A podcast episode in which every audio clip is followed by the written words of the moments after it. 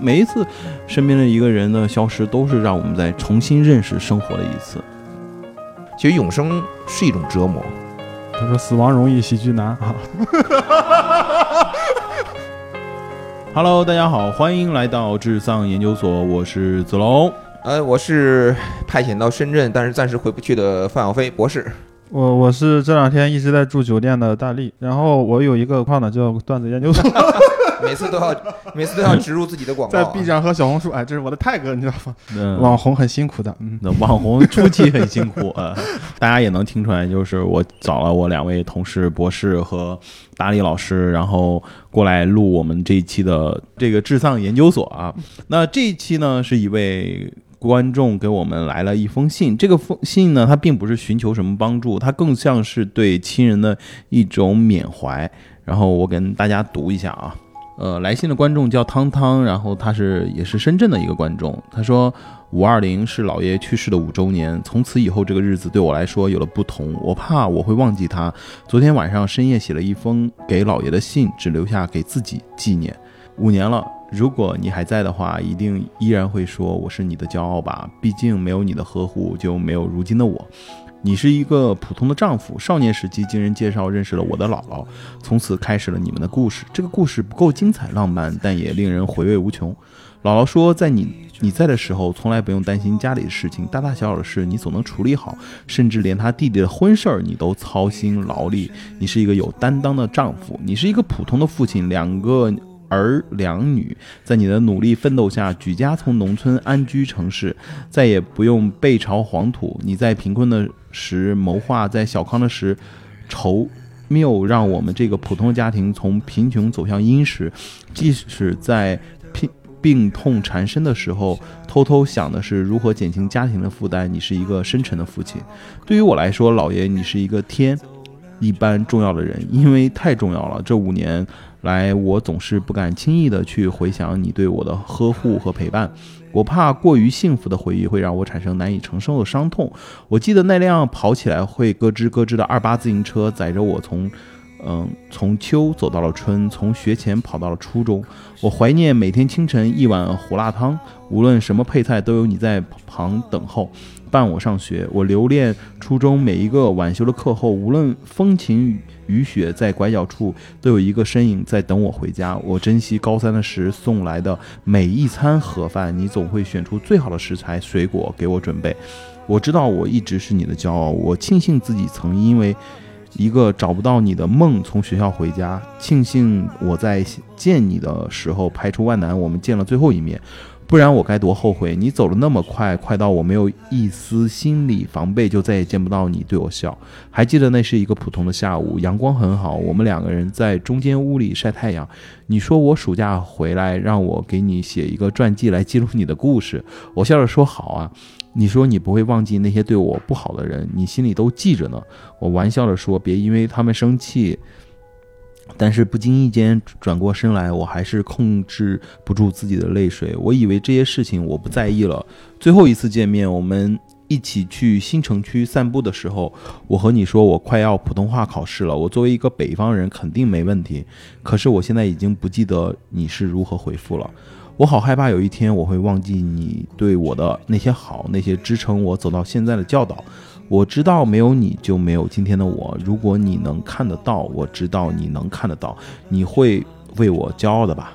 你会不会和你的新朋友介绍，这是我的外孙女，从小到大很优秀，是我一手带出来的？这是一封给逝去外公的一封信。啊，就是其实我读的时候，让我有有几次还挺动容的，就是能感受到汤汤和他外公的感情非常非常的深啊。那我们今天其实智丧研究所读了这封信，我觉得是一个开放性的主题，我特别想跟两位聊聊一下，就是呃呃怎么说呢？就是我想问一下，就是两位现在和自己长辈的关系是怎么样的？父亲或者爷爷奶奶？啊，我爷爷奶奶、姥姥姥爷都已经去世了。我外婆的母亲太姥姥吧，应该叫太姥姥。太姥姥去世了，对，在她我因为我从小在我姥姥家长大嘛，就是一直跟她。哦，你们家还是四世同堂呢？四世同堂，挺厉害，挺。现在也是四世同堂，因为我姥姥又看见我的孩子，她现在在看我的孩子啊。四代同堂还是是蛮幸福的一件事儿。那博士呢？我刚才说了，我们呃两家的老人都没有了，都不在了，都不在了，都不在了。对，都是我奶奶是去年去年三十儿晚上走的。但是呃，我首先聊一下我对这封信的这个想法。我觉得首先他应该挺幸运的，两个人都很幸运，他姥爷有这么一个爱他的这么一个外孙女，他有一个这么爱他的姥爷，其实挺幸福的。第二个是，我是觉得对亲人的思念是好，但有时候不要过于就是过度不敢去回忆，那些回忆总归是美好的。其实日本有一种说法，好像中国也有一种说法，如果你对死者的执念过深的话，他是不能成佛的，就是他是不能在那边过得很好。假如说有另外一个世界的话，他是不能过得很好的。我家一共四个老人嘛，就是我爷爷、我奶奶、我姥姥姥爷，只有我爷爷相当于是说一个非常客观的定义，就是自然死亡，属于就是寿终正寝了，生命已经走到终点了。嗯其实剩下的几位老人就晚年就不是特别好。嗯其实他们当他们走的时候，我也有难过，但我更多的是为他们感觉到还有点有点就是庆幸，不能说开心吧，因为他们至少没有那么痛苦了。走的时候，因为其实到那个份儿上，很多时候我看过一些公众号就讲那个病人，一些得了恶性病的病人，在生命的最后，其实他是没有任何尊严的，对，嗯。你身上插满了管子，家属也很累，嗯。他也很没有尊严，对。那就是大家哪怕是呼吸机开着，ICU 开着。嗯。呃，却非要让就是这个病人再存续几天。其实这个东西，我觉得是很值得讨论的一个事情。嗯到那会儿，你就应该让病人有尊严的离开。嗯他已经没有办法，再没有意识了，人不能活得那么没有尊严。嗯另外，你想让他一直坚持着，其实我多多多少少是有点自私的，多多少少有点自私的。嗯嗯，其实我爷爷快走的时候，因为家里面还是想着能见我一面嘛。当时我在北京，我爷爷在邢台，就给我形容了一下我爷爷生命的最后那么几个小时。我觉得我爷爷是一个老革命，他一九二二一年生，三八年爆抗日战争爆发第二年就已经参军了，其实是很有尊严的一个人。那最后就是说。就是他的生命已经开始倒计时，他的生命已经就走到尽头了，但还是强行用那些外部的设备啊，呼吸机也好，那个硬让他强撑的硬是强撑我维护他就是为了让我就是见到我最后一面，让我去见他这个，我我自己觉得这个事儿，我是不太愿意接受这种事情的，因为我觉得老人家一辈子也光荣过一辈子，他该走就走了，嗯让他有尊严，最后一站也要让他有尊严。嗯对，但是这里面其实就是有点挑战了一下，就是我们传统的习惯嘛。对，嗯就是说，那你到底是这个人就是死者为大，嗯嗯那我们都希望就是从感情上，我们希望他延续他的生命，能多活一天是一天嘛。嗯但是这个东西痛苦与否，只有当事人自己知道。是还有那但是呃，其他人呢还得考虑到，就是呃，比如说是不是得让他他呃要见到孙子最后一面，还有一些传统礼节都得维护实事。实上，我爷爷当时已经没有意识了，哦他的大脑应该是已经死亡了，就只剩下心脏是哦有这种最基础的这种植物神经在支撑的。其实我回去也只是让我见到我爷爷最后一面。我觉得这个结果，如果他在那边有知，我们俩都不希望见到，我也不希望见到他那个样子，他也不可能不希望让我见到他那个样子。对对对对对。在这个上面，我可能有的人会说我比较绝情，或者说无情，但是我觉得不不不不，这个不不绝情。其实有一个很很早的一个故事，就是当时孔子走的时候，然后因为孔子有很多的学生嘛，然后他大家都是，尤其山东礼仪又很重，好多人在那守灵嗯七天什么的。然后孟子在外面，然后好像在游学，然后孟子赶闻讯赶回来之后，然后就到那儿看了之后，见到孔子之后，然后就磕了三个头，然后转身就走。然后其他的学生同学就就就说孟子怎么能这样子对孔子？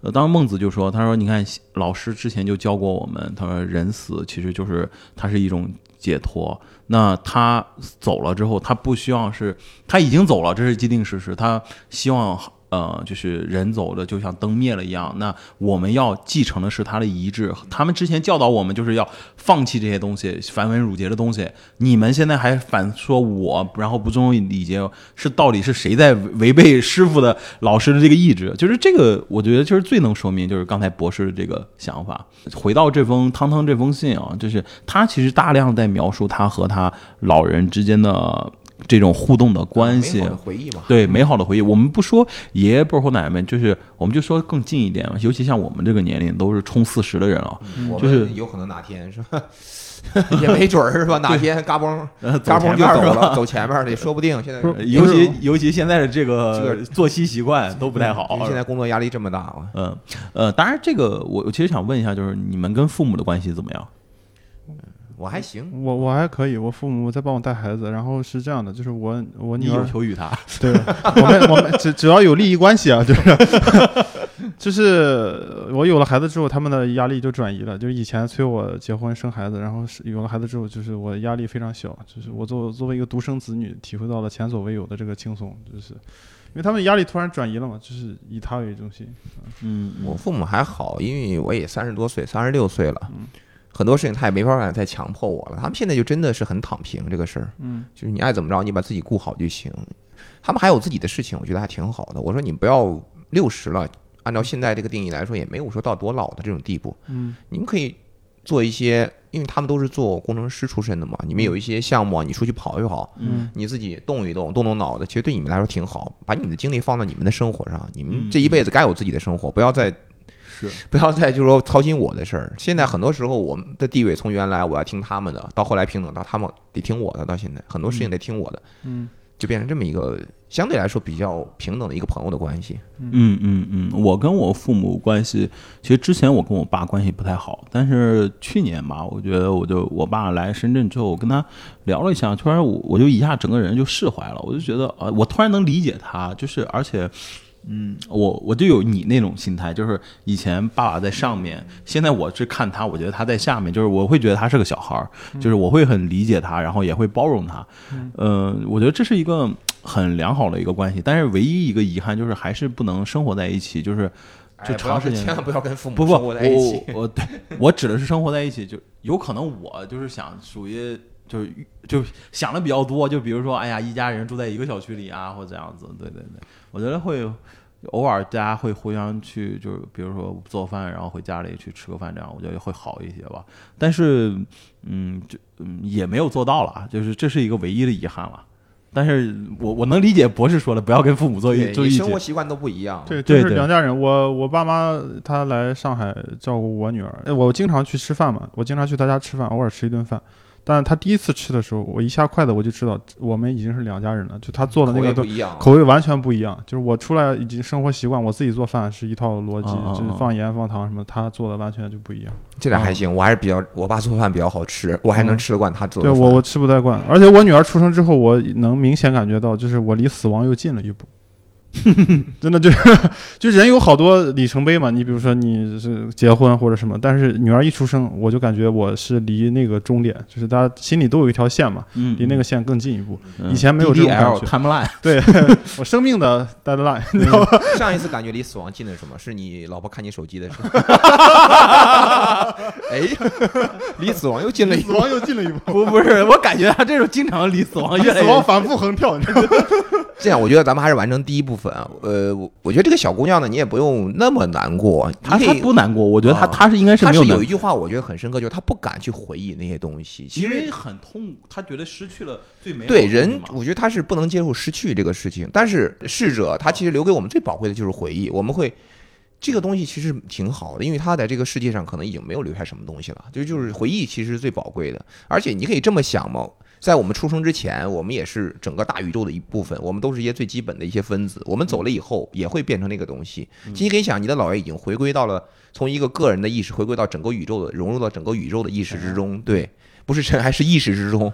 也你所谓的天道也好或什么，也许冥冥之中整个宇宙它有一种特别大的这种意志，统一的意志。这不是你们宗基督教会讲这个事情嘛？嗯，就上帝你不可以描述它，你不可以行，但是它是一种统一的一种意志嗯，它是无所不在的一种东西。也许它你这么想的话，可能。他就有点像怎么说呢？有点像《黑客帝国》那种，所有人的大脑是一个意志，他也在看着你。如果他在那边有意识的话，他也不希望你想到他的时候是一种很痛苦的状态。嗯嗯嗯，我我看过以前就是就是对死亡的一种描述，他说死亡是他死死亡最可怕的，他不是没有未来，因为未来大家都不知道会发生什么，而是他没有以前。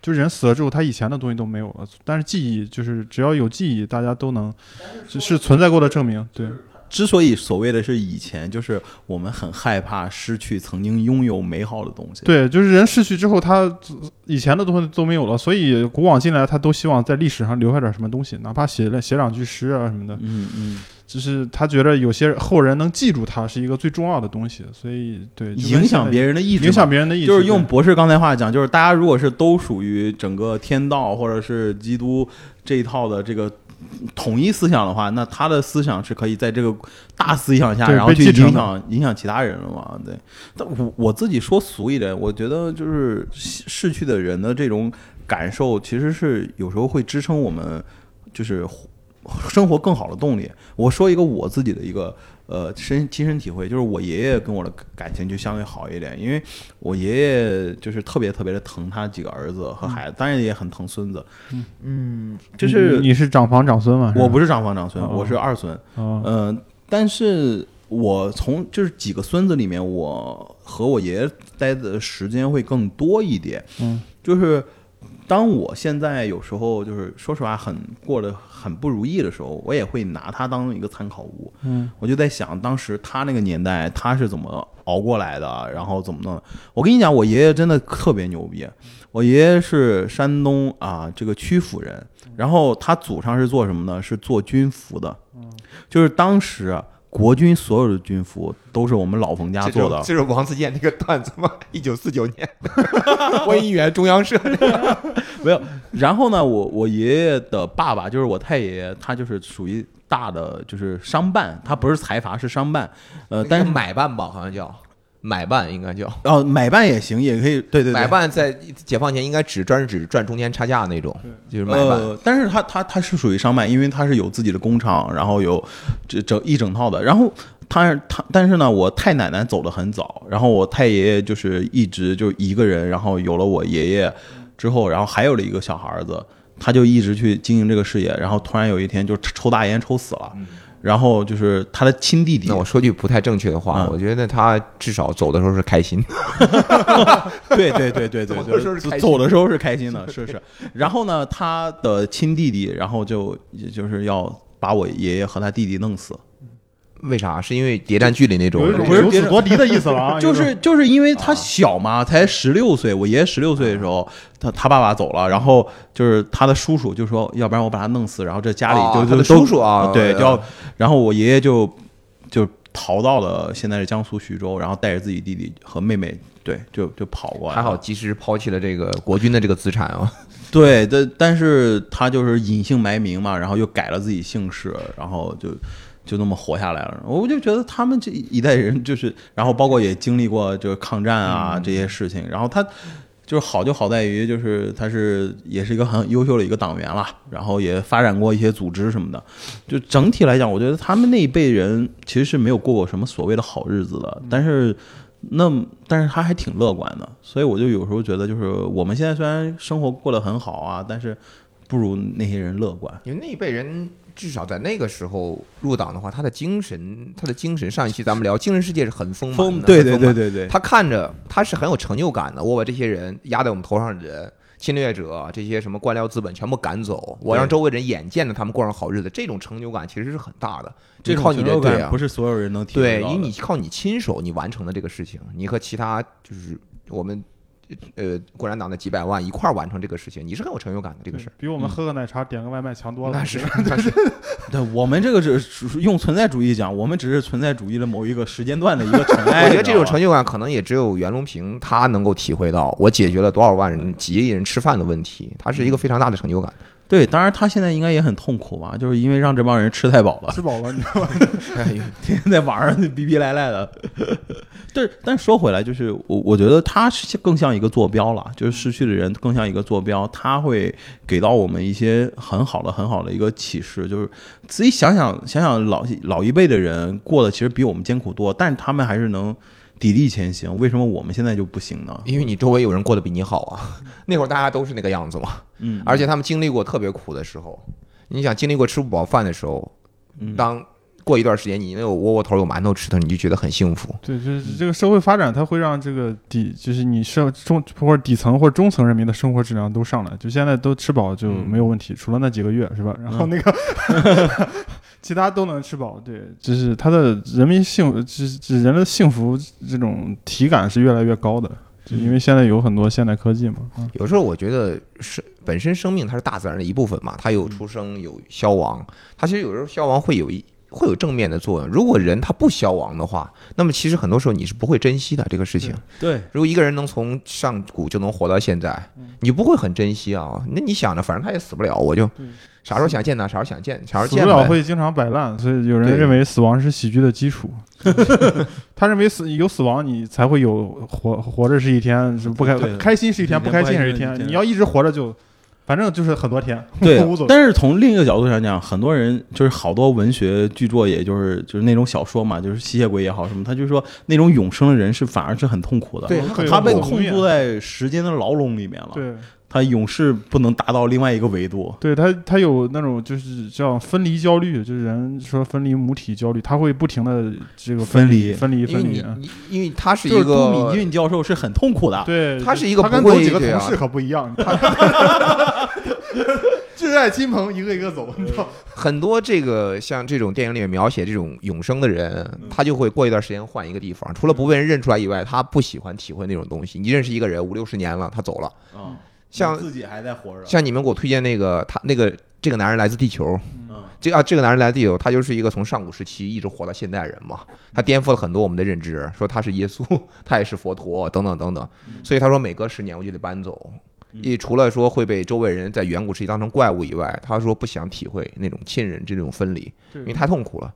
其实永生是一种折磨，是一种折磨。对，但是对，就是他他他搬走，我觉得也是觉我们在用这个东西在在安宽慰自己，有一种呃说法是这样的，就是我们上一期也聊到过，就是人你你这个他他精神状态如果正常的话，他要他要身边有很多存在于不同的关系当中，比如说他工作有工作关系，家家庭有家庭关系，你朋友有朋友关系，这个关系越多，他就越稳定。但是如果永生的话，他这些关系都要不停的换，就是定期他就要清理对。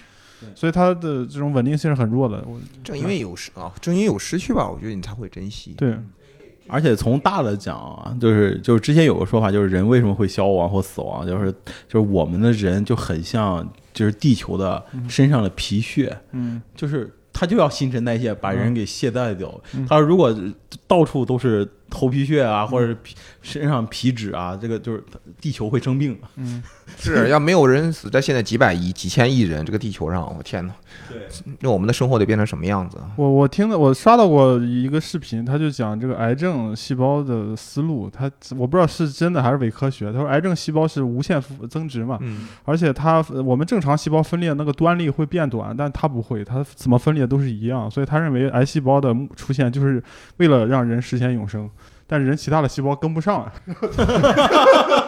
这个这个挺喜剧的，就是老子给你机会，你他妈不中用，你知道吧？就癌细胞可以无限增值，就它是希望人类实现实现永生的，但是细胞想带你永生，人类不中用。对我，我还有一个感受，就是觉得死亡它是给现有的人一个警示，就是他就是告诉你，就是他以前是这样过的，就是那你现作为他的一个生命的传承，对吧？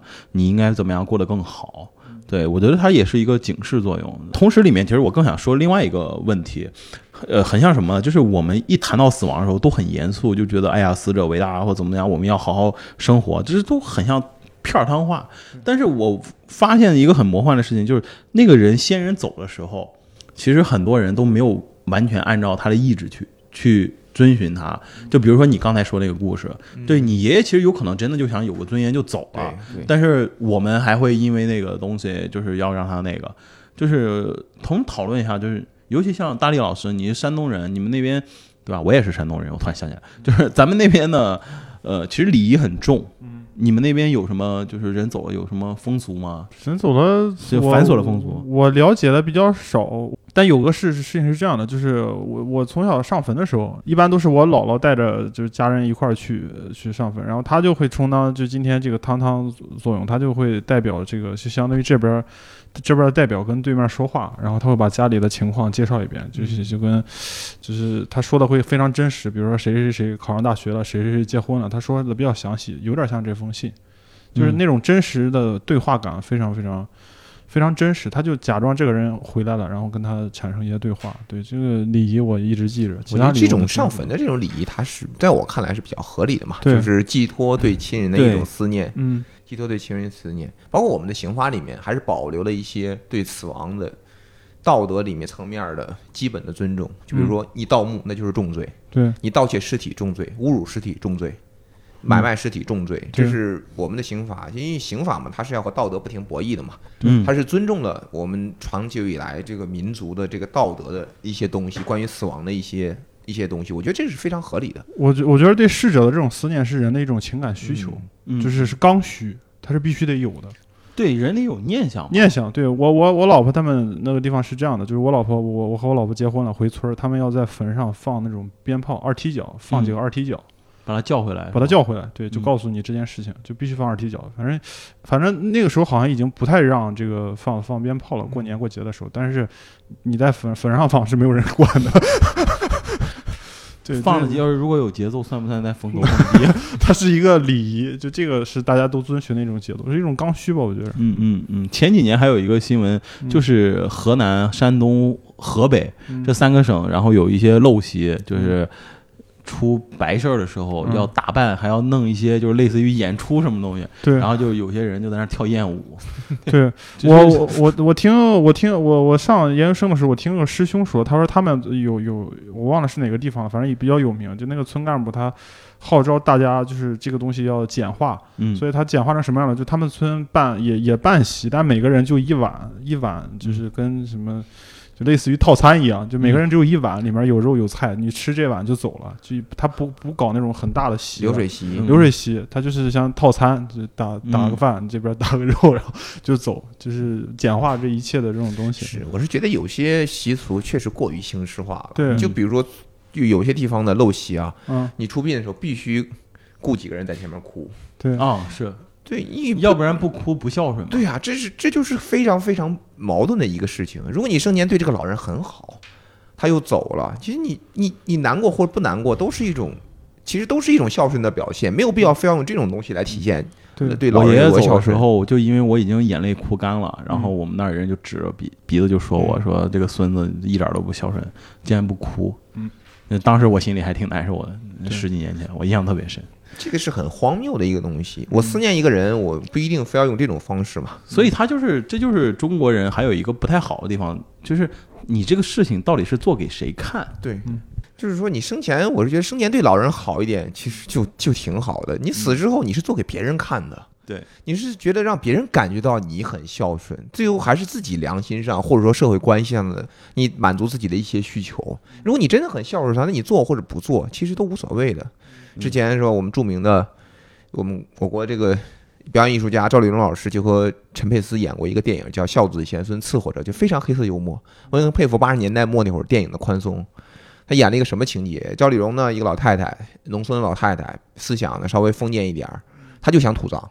她岁数也挺大，她就怕，因为她的儿子，小儿子就是陈佩斯，在县里面的公，他是个公职人员，相当于礼仪队的一个指挥。因为县里面正在大力推行火葬、土改、土土土葬改火葬，他都特别担心自己哪一天走了，他儿子把他烧了，怎么办呢？那就有人给他出了一个骚操作，说老太太，你假装死了，看看您这帮你的儿子、你的女儿怎么对待你，就是这么一个黑色幽默。对，就这一个 what if 写的还挺好的，就是。对，当时这个这个喜剧我觉得特别好笑。对，嗯。就因为有就真的有特别好笑的桥段，老太太躺棺材里躺一天了，嗯，想上厕所，哦，只有他孙子知道他 他孙女儿啊孙女儿就是上完厕所，大晚上开始晃那棺材，啊啊啊，晃棺材，他小孙女儿不怕啊，啊。说啊是他外孙女儿，孙子，我老记得是孙子。是他。外孙女儿，他外啊。他外孙女儿，说说你你起来，的时候给姥姥那个拿个尿盆儿过来，嗯一会儿他孙女端出来满满的一盆儿，憋一天了。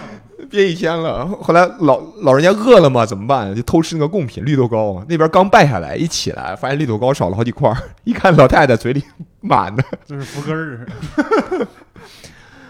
就整个是一个黑色幽默，真是黑色幽默，确实很讽刺现实，就是农村这种葬礼的大操大办。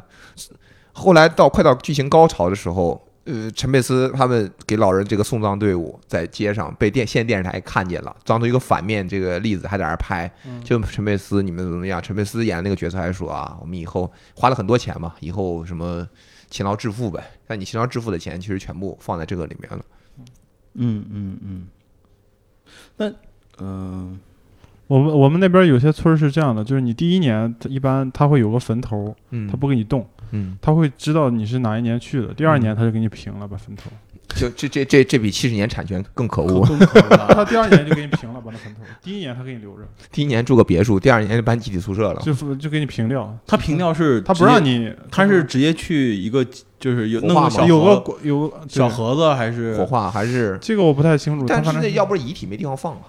他现在没有人没有人土葬了吧？现在都是给你不呃是骨灰有骨灰你有有一种结合的形式。我爷爷我爷爷那边是怎么着？是我家里面长辈嘛，在山上，就真的是不是耕地啊，也不是那种建筑用地，找了一块地一个山头，嗯骨灰放进去哦，骨灰放进去，对。对，现在是好像是有把骨灰埋在那儿，他有个坟至少真的，我当时看见那个东西，我就有一种特别奇怪的感觉。我在想，嗯，我几十年以后也得住这儿，就是很奇怪。后来我奶奶去世以后，估计也是埋那儿了。对，其实我觉得不太合理，老两口吵了一辈子，你放那儿，你也不如给他再找个地方，挺。不不方便儿儿对儿孙过来看，是，但真的很不方便。那个地方开车要开半个小时，你像我们一个小城市，开车开半个小时，爬山爬半个小时，啊啊，就其实挺不方便。要不然也不会找到那个地方，因为现在农村真的不允许你把建筑用，就你把耕地给你就是埋人，它是不允许的。不允许的。嗯嗯嗯，但是我觉得那个挺好笑的，就是刚开始第一年住别墅，然后第二年集体宿舍，集体宿舍舍。集体宿舍，然后一吵架，所有隔壁人也能听得见。尤其是由这种殡葬这种衍生出来这种浮夸的东西，我觉得有两个。第一个是高价的坟地，嗯，高价的坟地一坟一平米能卖到十几万。对，因为他就只卖一平啊，嗯，他只卖一平，好像好像只有二十年产权。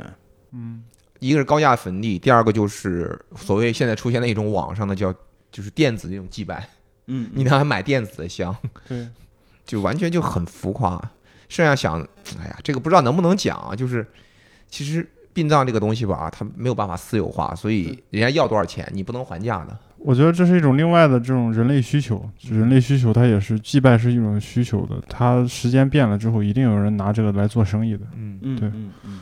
现在的反正好像公墓的价格确实有点对，第一是比较贵，第二它就是它的好像产权就是大概在二十年左右，就是关键你二十年之后怎么办？你是把那个小盒子给抱出来抱回家，还是怎么说？就是没有任何一个定。有那种集体存放那个地方，好像国家是有那么个地方的，但是那边炒公墓无非就告诉你这个地段好，嗯。这个地段，比如说你家就是给你就是房地产那一套都这个，给给你老爷子，你看你风其水风水好。你，其他人都挤一块儿，给你一个几平米的一个地方，就专门放你老爷子，放你老太太家里面，这个风水好，对你后代好，它无非就吹嘘这一块儿嘛，有碑上面就是很豪华，这个东西就无非就这一套呗，这个东西。我我我爷爷呃的坟就是这样，就是在就是在公墓，然后公墓会分为三个级别，有那种就是特别小的，然后大家一排一排一排的，然后还有一种就是类似于我们叫别墅式的，就比那个高一点儿，然后就城城中村商品啊房、大对别墅，对，就是然后就属于商品房那种，就一就一就是属于一凳一户那型，然后就你有地方跪，然后能烧纸，然后能上供，就特别方便。然后还有一种就坐在最上面的那种，就三个大 house，你一看那一个人占好几个，就一个地方得至少能立七八个碑那么大的一个面积。然后它是最好的这个地方，然后当时好像就挺贵的话，一个差不多都得。呃，十几万吧，差不多，就是一个就得十十五六万，真的。我觉得这个我们聊这个，无非就是你生前对人家好一点儿，比什么都强，真的比什么都强。对，对以前总是听那些故事里面，就是说一个老头儿，比如说干不动了，五六十了。呃，吃省吃俭用就要打一个金丝楠的一个棺材。所谓棺材本儿，棺材本儿就是这么来的嘛。嗯，就是我这剩下三十年，我可以过得不好，但我一定走的时候，我一定有一个哦好的去处。呃我是觉得不是很，现在咱们可能确实不能理解这个事情。我觉得当时的人可能对往生这个事看得比较重，对，可能觉得他觉得通过金丝，他后面有一个世界，就是他其实是对现实生活的一种就是绝逃避望或者放弃。嗯，他觉得我如果风光的话，我可能在在另外一个世界里面会比较好。它也是一种寄托吧，反正它其实是一种生物的本能。对你幻想一个往生世界，是因为你害怕死，因为死了之后是未知的东西。对人类天生是害怕未知的东西，嗯嗯，动物都是害怕未知的东西。对，你不知道它是什么样子，你不知道，因为人一想哦，什么感觉都没有了，哦，可能就很害怕。但你每天睡着了，不也是一个感觉吗？嗯嗯嗯嗯。之前我看过一个纪录片，好像是就是国外拍了一个纪录片，是说死亡濒临体验死亡的感受。就是好多人他们说死亡的时候，就是曾经他们就是生命有濒差一点死体验。对濒死体验，他们说那个状态其实不难受，是不难受，说看到一道光，对，然后很暖，身体温度很暖，对，然后但是什么都看不到，就是能看到一道光，然后就是接着就意识消亡，然后突然就发现哦自己被救过来了，是这样不是不。是有一个什么什么网上流传的伪伪科学是，就是人在去世的时候会轻一些，啊，轻二十五克对还是灵魂的重量之类对的。啊，他就是人就是去世的时候，他会比就是有人量那个体重的变化，他会轻一点，有人呢认为那是灵魂的重量，哦，就灵魂是哦，对对对对对，对。其实我觉得可能产生了一些比较复杂的生化反应，也没有人研究这个可能。毕竟没有人走了以后又回来嘛。嗯，嗯嗯嗯。那你们相两人相信往生的世界吗？我我觉得相信或不相信，我不太相信。我作为一个科科学从曾经的科学科研人员，嗯你是不能直接否定它的存在的。嗯科研的本质，它是一个质疑的态度。一个求证过程是吧？对，如果你完全你说我就是一个科学家，我就觉得没有，那不对。如果你完全相信科学，那其实科学就变成了迷信。只有宗教是不是可以质疑的？嗯如果你不允许质疑，那你就是个宗教。你既然不能验证，那说明它有可能存在这个事情。嗯嗯嗯。那大力呢？我可我可能不太相信，可能我相信也不是很在乎，我不知道有没有，但我不是很在乎这个事情，你你是真的不在乎吗？不是很在乎往生是什么样的。我我那我和你们俩不太一样，我是很相信大自然另外一个，嗯，这这个我不是我不太在在乎，那就是那个世界是什么样的。对，因为对我也不太在乎那个世界什么样，但是我会在乎，我会不是要在乎吧，我会认同这种说法，我嗯或者说我愿意相信有有另外一个空间的存在嘛，嗯。因为嗯，生命的消失有可能只是在我认认知当中，就是有可能只是生命特征体的一个消失，嗯。但是它的意志会以某一些形式存在吧，嗯，我我自己的一个感受是也许有，也许没有。有对，呃不知道。正好说个题外的，就前一段时间，好像是两年前还是三年前，有一个斯坦福的一个博士吧，我那天好像跟你们聊过，就是斯坦福的博士，他把他爸走，嗯然后他爸就是呃之前的社交网络，以及他爸的日记，嗯以及他爸就大脑的一些东西，就变成数脑电波，变成数据，然后变成了一个让机器学习。让机器学习，然后他每天就是会和他的那个就是一个计算机聊天，嗯，他就说，他说，呃，两个月之后，他真的觉得他爸根本没有走，对就是他每天回到家，然后计算机跟他打招呼的习惯跟他爸一模一样。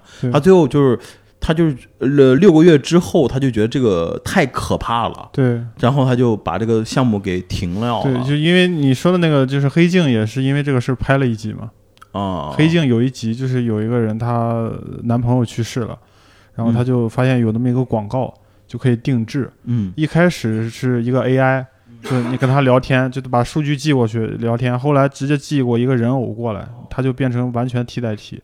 最后也是他把这个人偶给停掉了，为什么呢？就是他觉得自己不能活在这种对过去这种，就这是一种假象，但那种假象非常真，它无限接近于真实。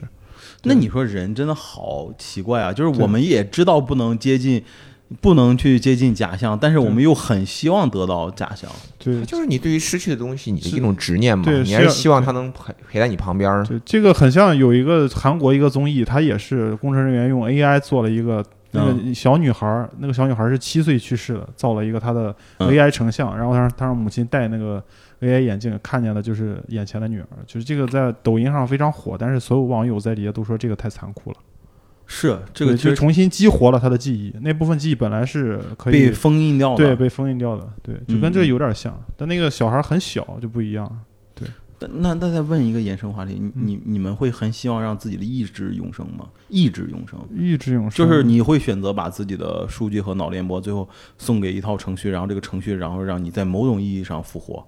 应该不会吧？我觉得，呃，那个实际上就跟永生是有一些像的，对，就是你会愿意这么尝试吗？应该不不会的。我觉得还是有终点比较好啊。博士呢？我无所谓，反正那又不是我，你们爱怎么着怎么着。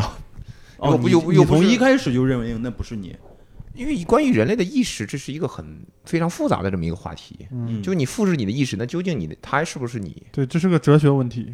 嗯，就包括提出来特那种修斯之，船嘛，很著名的一个，呃不是跟破旧四不有点像，它其实就是有点像，它它就是不断的迭代迭代迭代一样的就包括有些科幻片里那种量子传输，先把你分解成最基本的粒子，再把你组合起来。那么组合的人还是不是之前这个人？嗯，嗯还是不是你？包括呃，施瓦辛格演那个《第六日》里面，嗯，《第六日》里面复制了一个他出来，两个人有一样的记忆，一样的记忆。那你说究竟哪一个是你？对，那个电影拍的是他以主角做最后他发现自己是那个复制人，复制人有个反转啊、这其实正好苹果就 Apple TV 去年也拍过一个神剧，嗯呃，就是演那个就是演绿皮书那个黑人，他主演了，嗯他就是说自己得了癌症之后。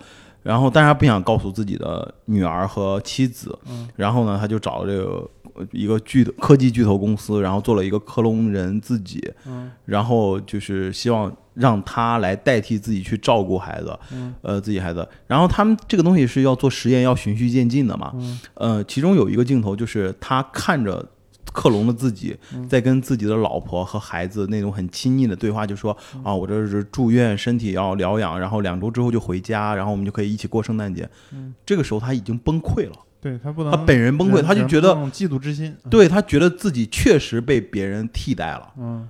然后他就就冲进去把那个就是电话给掐断。嗯但是那个克隆人也很有意思，他克隆人也崩溃了。嗯他说：“你认为我很想这么做吗嗯？”他说：“我从一出生我就是得到了一个指令，必须接替你的生命课题。嗯我根本不知道眼前这个女人是谁，只是意识告诉我她是谁。嗯我跟她根本没有什么。”温度关系，嗯我都不知道那个女儿她为什么叫我爸爸，但是我就要当一个好爸爸。嗯他说，然后就是这个时候，就是俩人争吵之后，他最后他的生命肯定得结束嘛，嗯但是他也认可了这个事情，嗯但是那个，但是最后的镜头好像是我印象中记得就是那个克隆人其实并不是特别想做这件事情，嗯，就是他一旦有了自主意识，他是会有价值判断的。但两个人的价值判断是不可能一样的，我觉得是这样的。他说的嗯就是这个东西。对，所以说博士就是从一开始就会认为那就不是你，对因为我没有验证过这个事情，我也没有说真的把意识转移到另外一个地方，它是不是我那？哪怕跟我这其实是应该是反映，就是跟时间旅行，它可能人类的意识就是不能复制，就是不能不能复制出一模一模一样。如果复制一模一样，那个人他只能，我觉得只可能是传输。你把这个东西传输过去以后，这这个就已经没有了，这就是相当于把电脑 CPU 拿走了。黑黑镜里面有很多类似于这种讨论，他一直认为一一直可以传输的。嗯他他有一集就是专门造了一个元宇宙，就是你把这个东西存在网上，你就是元宇宙的一员，你可以在那里面生存，嗯，你感受那里面的感受是一样的。这不是阿凡达吗？呃，是有，但是他有别的剧集，就是他把，比如说人人他他那那个那一集是这样的，就是人在就是你在就是生命最后的一段，你可以每天感受一下，就是你是有正常身体的吧，嗯但是你每天就是戴那个头头头箍，在里面戴戴戴五个小时，然后时间越来越长，嗯就直到你身体快不行了，你就完全进入那个世界。但是你哦最后会有做判断，说我要不要把意识保留在那那个里面，嗯，它是给你一个判断的。那如果是你，你会吗？我可能不会，就是最最后里面，我可能不会判，呃，我可能不会留在那个世界里。最后那个主人公也是没有留在里面，他做出的选择跟我们我想的是一样一样的，一样的，一样的。我有可能会留选择，因为我很想再去冒险一次。嗯就是因为这个东西，就像博士说，这个东西是未知的，我就嗯我也不知道是是什么样的东西。那有可能那个就不是我，但是嗯，还是很想让我残留的意识去去冒险一次吧。嗯，因为，所以我这也是我会相信有往生世界的一种可能吧。但我觉得科技发展这一天可能会来，就是我们这一代人有可能会看见这种东西，对但是其实也挺残酷的，也挺残酷的。它对于他这个课题还是挺难，你得先它就它了解。改变了我们对于就它的颠覆性是是死亡的认知我因为死亡这个东西是已经存在了好多年了，它跟你说如果死网亡消消失了，就是哲学这些思考人都对就没没有都没有存在的意义。喜剧可能都没了，就是对对对对，对没有没有人搞喜剧，反正无所谓，都活着咋活着都行活咋活都行，但是这这个也也挺恐怖的。也挺恐怖的。喜剧可能就不存在了，就是目前我们所有的东西，我们它的基础逻辑就没了，嗯嗯基本逻辑就没了。就你说有二进制，有计算机，这二进制没了，或者是你你比如欧几里得几何，它是、嗯是公理，它公理没了，没了世世界就不一样了。哎，我们我们对于世界的宇宙认知只是很小的一部分，对，嗯只是非常小的一部分，所以我才想永永生去探索更多的这个知识啊。也未必。假如说游戏里面人物他是不可能意识到自己是一个是一个游戏的程序而已，我们无法打破对于固有的维度的认知，嗯很少很难，这个事情很难，因为你是很多东西你不可不可以，你没有见过，你也没有办法理解这个事情。所以有些人他从就是一直想寻找永生的办法，不就是想通过时间换空间嘛？寻找永生的人不都是帝王吗？都是帝王，因为他到那个份上，他就希望他的权利，权利这种权利不是说使人上瘾嘛，他就希望他的权利能永固，去寻找这种永生。这个我特别不能理解，为什么只有权力掌握权力的人，就然后极端权力，他有些人是打他，比如说他他打仗的时候吧，他是很清醒的，他知道人会死，但是嗯一旦有了那种就是权力极度这种集中膨胀之后，他就许非常迷恋那种东西。人、嗯人类任何美好的事情，他都希望会永恒。嗯嗯，就人类拍照片，就是我这一刻特别美好，我想记录下来，可以永恒。嗯嗯，就是权力也是，财富也是，否否则很多这个巨富现在都开始专门发展这方面的科技，永生科技，就是他有了钱之后，他希望永恒，嗯嗯把美好的事情保留。对嗯嗯，但是听起来也像是他想做更大的事儿啊，对，是想做更大的事，嗯，对吧？你像秦始皇当时炼现代，他为啥？他就想统一的不是中国，他想统一的是世界。对 但是他知道外面还有很多自己没有见过的东西。对，可能也是一种探索精神，我们也没法理解，对但是他就是他想的，就是就是那些我们传统意义上的这种成功人士，他想的可能跟我们不一样，对，对，嗯。嗯嗯，好像在这个好像中国文明是不一样，中国的帝王是很忌讳说说死死，但是像古埃及他们是很向往往生的这种因为他觉得可以获得更多的力量和能量更多的，快乐吧，或者是怎么样的。嗯。他就有木乃伊技术嘛，你保存就可以，对就是他觉得你早晚有一天你会复活，但是你这前提条件你得把尸体保护好。对就是属于科技树点错点儿了嘛，就是把这个把这种建筑啊和这种保存尸体的技术点满了，嗯包括玛雅人是把什么献祭的技术点满了。嗯就这样的民族，你看它就是这种文明，它在历史上就会消失很快，因为嗯毕竟民文明文明和文明之间的冲突，你是要靠科技和军事的力量来解决。对，我们中国就比较平均一些，相对平均一些，地大物博就平均，平均一些。对我有力量，我去把现代现实搞好；我有力量去追寻身后的世界。嗯嗯，历史上很多著名的帝王都是向往永生的，对包括秦始皇、汉武帝、嗯唐太宗 这些人，包括呃明朝的一些皇帝，最后就死在永生上面嘛，吃仙丹吃死的，对，只是加速了那个过程，就他不吃也是几几十年之后死，确实成早点成早日成仙啊。对，我想跟大家说，因为这期的主题就比较沉重一些嘛，如果只是聊对对逝去，就是确实也不太好聊这个事情，其实就聊聊每个人对于死亡的这种看法。就死亡还是能延伸出很多话题的，就是但是因为我们上次其实也聊过一期死亡了，嗯就是有一个他小姨走，然后聊我我那个时候其实我我已经把我的死亡的观念已经说的差差不多了，多了啊，就是我自己其实并不是特别害怕，真的有一天就来了。但是我当然我正视这个事情的时候，我是觉得会有遗憾嘛。嗯就是我，所以我现在能给我的一个启示，就是我现在得过好每一天。嗯，真的，我就是每一次每一次的时候东西，我得尽可能努力的要去做好这件事情。对我突然有个想法，假如说你一出生就有一个倒计时，就开始嗯，你的生命有一个 A P P 就是这样的，但是它不准啊，那个事情它没有假设那个准那那个 A 啊 P P 我知道是谁做的，是纯纯银威。纯银威他是谁啊？纯银威是以前呃这个呃就是携程，我以为你是认识他呢。我是我认识他，我认识他，嗯。他是纯他是携程底下一个邮寄的产品经理，嗯。他叫纯银威，他自己有一个小队，然后他一直做这种很小队的小小众的产品，他开发了一个就是专门倒计时，他他他就是你就是很奇怪的一个 A P P 啊，嗯。最早是网页的一个程序，对。它会调查你的生活状况，嗯。你是男的还是女的，它会就像心理问卷一样，你嗯。从事什么样的工作，你抽不抽烟，喝不喝酒，对，他会给一个概率计算。那个画面我记得就用过一次，就是一个骷髅旁边是一个你生命倒计时，对多少 百万秒开始往后倒计时，看起来还是挺震撼的那一瞬间。纯银威是一个产品经理里面的一个是相当于是相当于就是垂直圈子的大我小就中微吧，中微中小微，就在产品经理这个圈儿，我以前在互联网的时候都认识他。对嗯嗯，对，他是是就在上海这个人。不那就是因为其实现在已经有这个 A P P 了，然后其实我我感觉对很多人也没什么意义不大，因为打开就是很焦虑，对你看了，过两天就忘了。就很其实面对自己的生命终将终结这个事实，他会有两种极端的想法，一种是像我们这样，我们就得活得开心，就嗯就这一辈子。有的人说，反正就这一辈子，我躺平也就这一辈子，走了，比尔盖茨和我是一样的，乔布斯、比尔盖茨，你这就是典型陷入了西方的虚无主义。他不是虚无主义，就是最后的结果是一样的，是一样的是一样的嘛。我们都是回归到整个宇宙，变成分子、原子，甚至更小粒的回归到整个宇宙。它有两种极端的这种东西。嗯嗯，我突然就想到，所以在古代他们在推崇这种宗教的永生，是为了让老百姓更安分一点儿。嗯，如果告诉老百姓你这辈子就这么长，老百姓肯定你对我不好，我就造反了呀，直接。但他告诉你你不对，你身后还有一个世界，你得积德，对你得忠义礼智信，你以后才能升天堂，得有敬畏的东西。对敬畏的东西，你才能上天堂。那老百姓不就老实了吗？你下辈子，你这辈子忍耐，下辈子能过得更好。他不想他下辈子也许还生在这个时代，这是个无，这是一个死循环。对，但是如果你没有敬畏的东西的话，就是如果没有了死亡，就等于没有敬畏的东西。没有敬畏的东西。那你这个其实是很恐怖的一个。它是一个，双刃剑嘛，相当于它是个双刃剑。嗯嗯嗯，其实像尤其是用我们国家，就建国之后就开始，就是把这些封建迷信破除之后，其实有一段时间可能老百姓确实接受不了。需要敬畏一些东西，就是确实是他接受不了，最后的体现又能怎么样呢？